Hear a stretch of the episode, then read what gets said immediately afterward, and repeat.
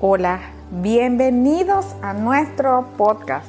Estamos en una serie muy interesante y hablamos de, los milagros extendidos de Dios, que no son limitados en nuestra mente. Pensamos que un, un milagro es completado en el momento que recibimos lo que estábamos buscando como milagro.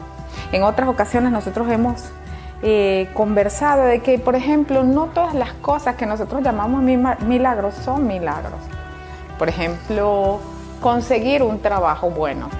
Eso no tiene que ser un milagro si tú estás preparado para, para hacer tu trabajo, si tú has estudiado, mm, si hay las condiciones en el mercado, a lo mejor eso no es un milagro, pero necesitas el favor de Dios para que las cosas se alineen a tu favor. Ahora, hay ocasiones en donde realmente encontrar un trabajo se convierte en un milagro, porque ha habido una situación de guerra, porque ha habido una situación socioeconómica eh, terrible en un país, entonces ahí encontrar un trabajo bueno para tu sustento puede convertirse en un milagro. Llevamos, y por ejemplo, hablamos de que en ese caso una persona diría, Señor, hazme el milagro de que yo en medio de este desastre pueda conseguir un buen trabajo. Pero cuando, cuando Dios nos concede un milagro, que es un milagro para ti, y eso es algo importante, que es un milagro para ti, para el que lo recibe, es un milagro. Eh, cuando, cuando eso sucede, pues pensamos que todo se termina ahí. Dios me dio el trabajo en medio de un desastre económico, tengo, se me da ese milagro. Pero resulta que Dios opera todos sus procesos para bien, porque Dios te da la capacidad para que pueda surgir en el milagro. Dios te da la capacidad para que te puedas mantener en el tiempo y crecer ahí. Entonces Dios hace sus milagros pensando un poco más allá que nosotros, con una visión amplia sobre nosotros o sobre el milagro. En el podcast pasado hablábamos de que Dios nos permite disfrutar del milagro, porque ustedes se imaginan que, que ustedes están en una terrible situación económica, en un ambiente donde no hay trabajo, hay una desolación laboral, y Dios les concede el milagro de, ese trabajo. Sin embargo, se enferman al día siguiente y empiezan a faltar y entonces no tienen los medios para ir al trabajo. ¿Ustedes se imaginan eso? No es un milagro, es, es, un milagro pero como que mal pensado. Y Dios nunca piensa en corto, sino que tiene una amplia visión. Lo vimos con Abraham cuando Dios le prometió que su descendencia iba a ser como la arena del mar del mar, se lo prometió sabiendo lo que había de acontecer. Así que Dios no solamente lo hizo productivo y capaz de tener un hijo a los 100 años, sino que además de eso, esa capacidad se quedó con él. E inclusive después que Sara murió, él tuvo más hijos y se volvió a casar. Él era de una edad avanzada. Así que Dios pensó en todo lo que había prometido y todo lo que tenía que darle a Abraham en ese milagro. Entonces hoy vamos a hablar de algo importante. Nosotros normalmente cuando tenemos una angustia fuerte y buscamos a Dios, empezamos a decir, bueno, voy a hacer buenas obras, voy a ayunar, eh, voy a, a orar tantas horas, me voy a levantar a las 3 de la mañana. Es como una búsqueda intencional que nos cuesta para de repente levantarle la bandera a Dios y decirle, Señor, esto es realmente importante. Y a quien beneficia en esos ayunos y esas obras no es a Dios. Dios no necesita nada de eso, pero nos beneficia a nosotros para estar enfocados, disciplinados y en la búsqueda con propósito de Dios. Entonces, eh, nuestra lectura de hoy está en Malaquías. En Malaquías 1 del verso 6 al verso 8. Miren lo que dice aquí. El hijo que honra a su padre y el siervo a su señor. Y este es Dios mismo hablando. Ahora bien, si yo soy padre, ¿dónde está el honor que merezco? Y si yo soy Señor, ¿dónde está el respeto que se me debe? Yo, el Señor Todopoderoso, les pregunto a ustedes, sacerdotes que desprecian mi nombre. Y encima preguntan, ¿en qué hemos despreciado tu nombre?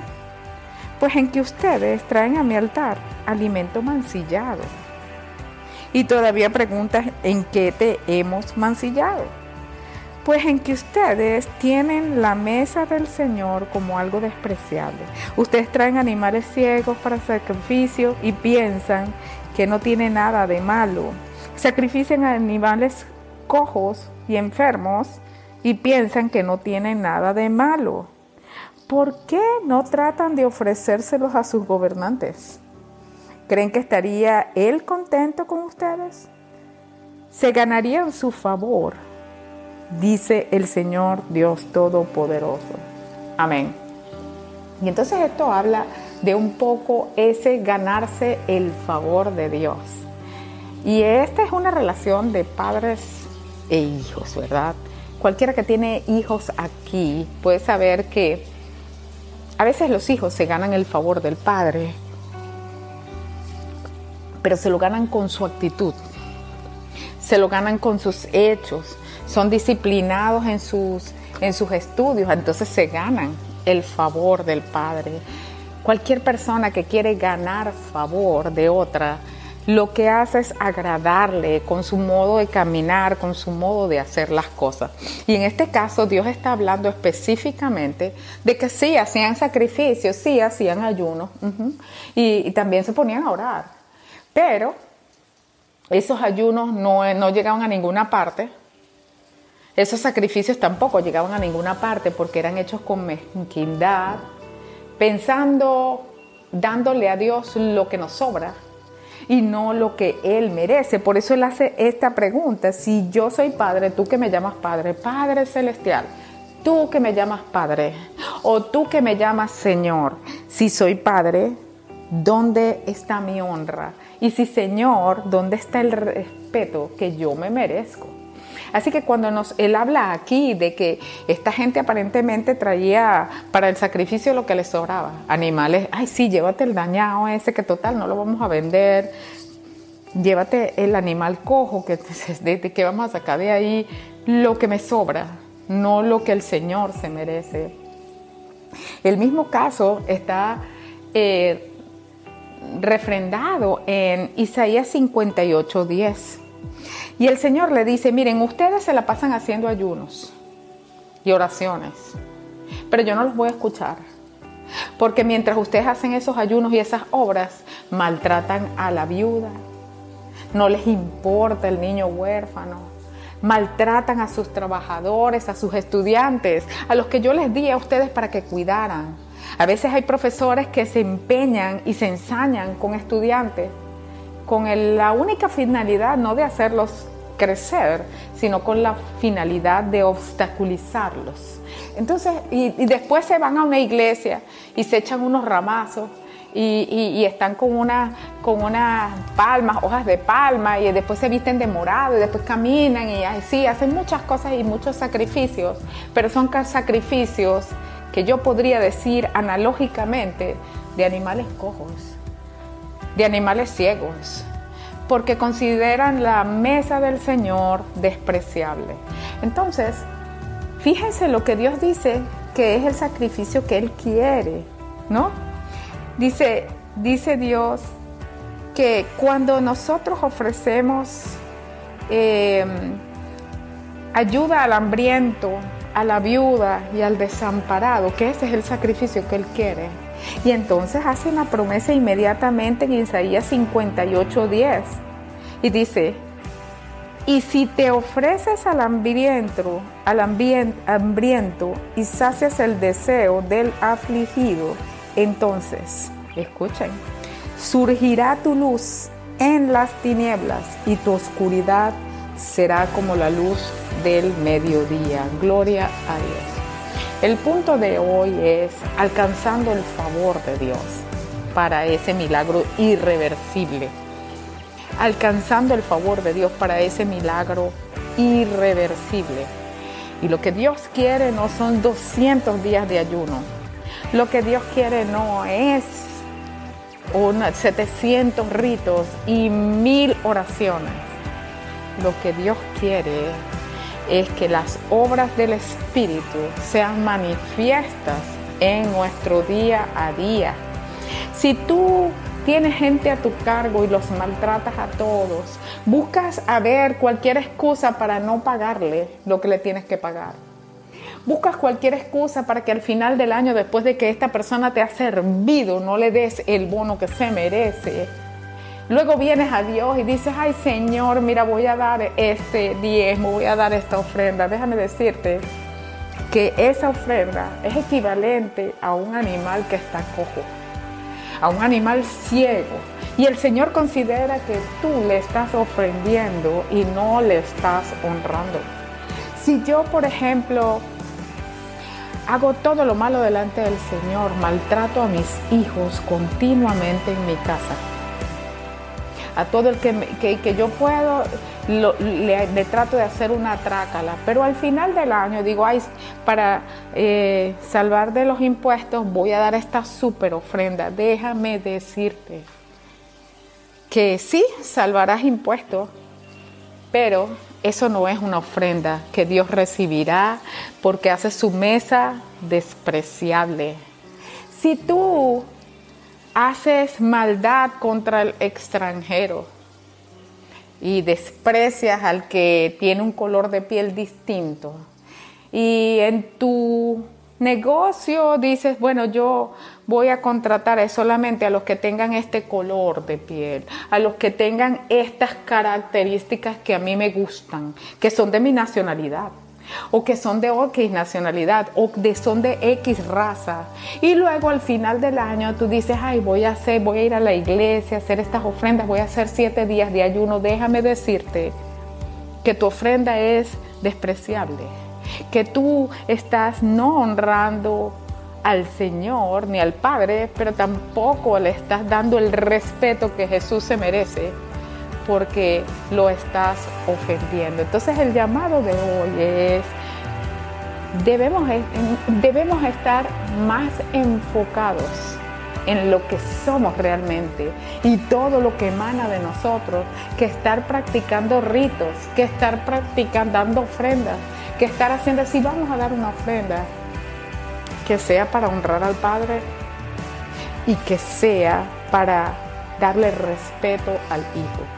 Cuando nosotros no andamos bien, no debemos ni siquiera dar una ofrenda.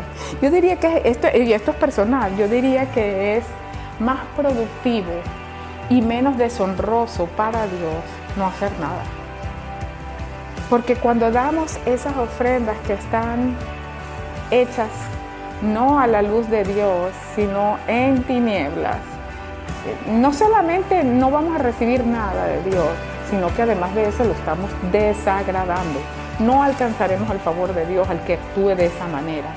Miren, esta mañana estaba pensando yo en algo que personalmente me pasó y hay gente que, que tratan de venir a tu vida no a sumar, sino a restar, a causar incomodidad, a crear discordia y luego en nombre de la unión familiar, se aparecen con su cara muy lavada de que ellos sí que son muy familiares, pero son personas que crean discordia, que buscan molestar. Miren, ¿ustedes creen que eso realmente busca ninguna unión familiar y que Dios ve eso como con agrado? No, eso es una falta de respeto para Cristo. Entonces, cuando nosotros en nuestra vida no estamos reflejando el amor de Dios, mira, yo me abstendría de estar pidiendo milagros. Así como Dios piensa en todo, piensa en absolutamente todo cuando quiere hacer favor sobre nosotros. Y siempre su abundancia es más allá de lo que nosotros podemos pedir o imaginar. Nosotros también deberíamos cuidar cada detalle en nuestra relación con el Padre y en nuestra relación con el Señor.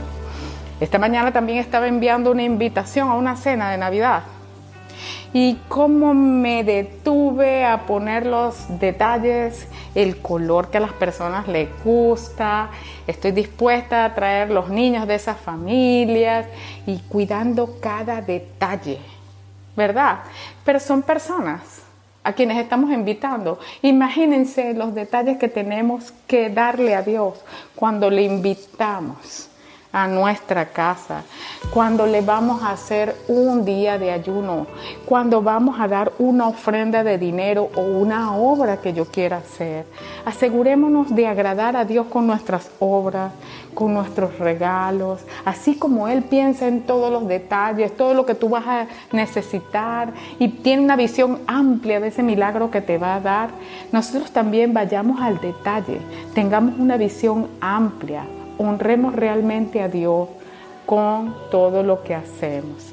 Y este es el mensaje de hoy. Si tú te has dado cuenta de que has cometido estos errores, yo los he cometido muchas veces.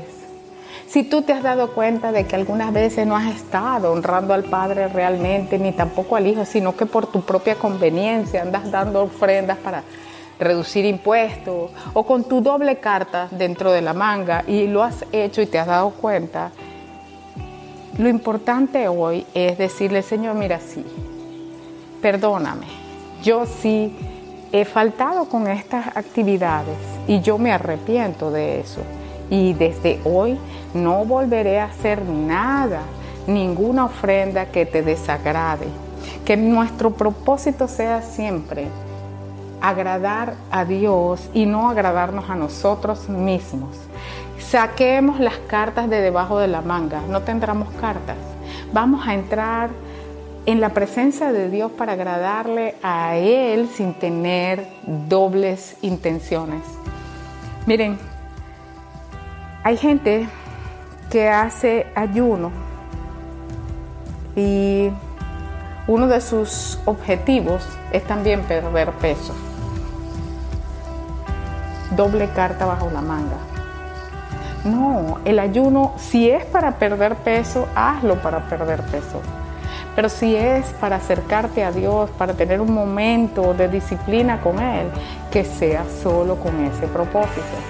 Vamos a internalizarnos, a estudiar lo que hay en nuestro corazón, sobre todo ahorita que estamos cerca de las festividades, del tiempo de agradecimiento. Vamos a agradecer con un corazón limpio. Vamos a entregar las gracias a Dios sin nada que ocultar. Amén. Si tú no tienes una relación con Jesús y quieres comenzar a tener una relación con ese Padre que, recibe honra, con ese Señor que te ayuda y que va direccionando tus pasos, tú puedes hacer esta oración conmigo. Señor Jesús, me arrepiento de mis errores. Sé que tu misericordia es mayor que mis errores. Te pido que me limpies, te pido que me perdones y yo te abro hoy las puertas de mi corazón. Ven a morar en mi corazón y ayúdame a permanecer hasta el día que tú vengas por mí. Amén.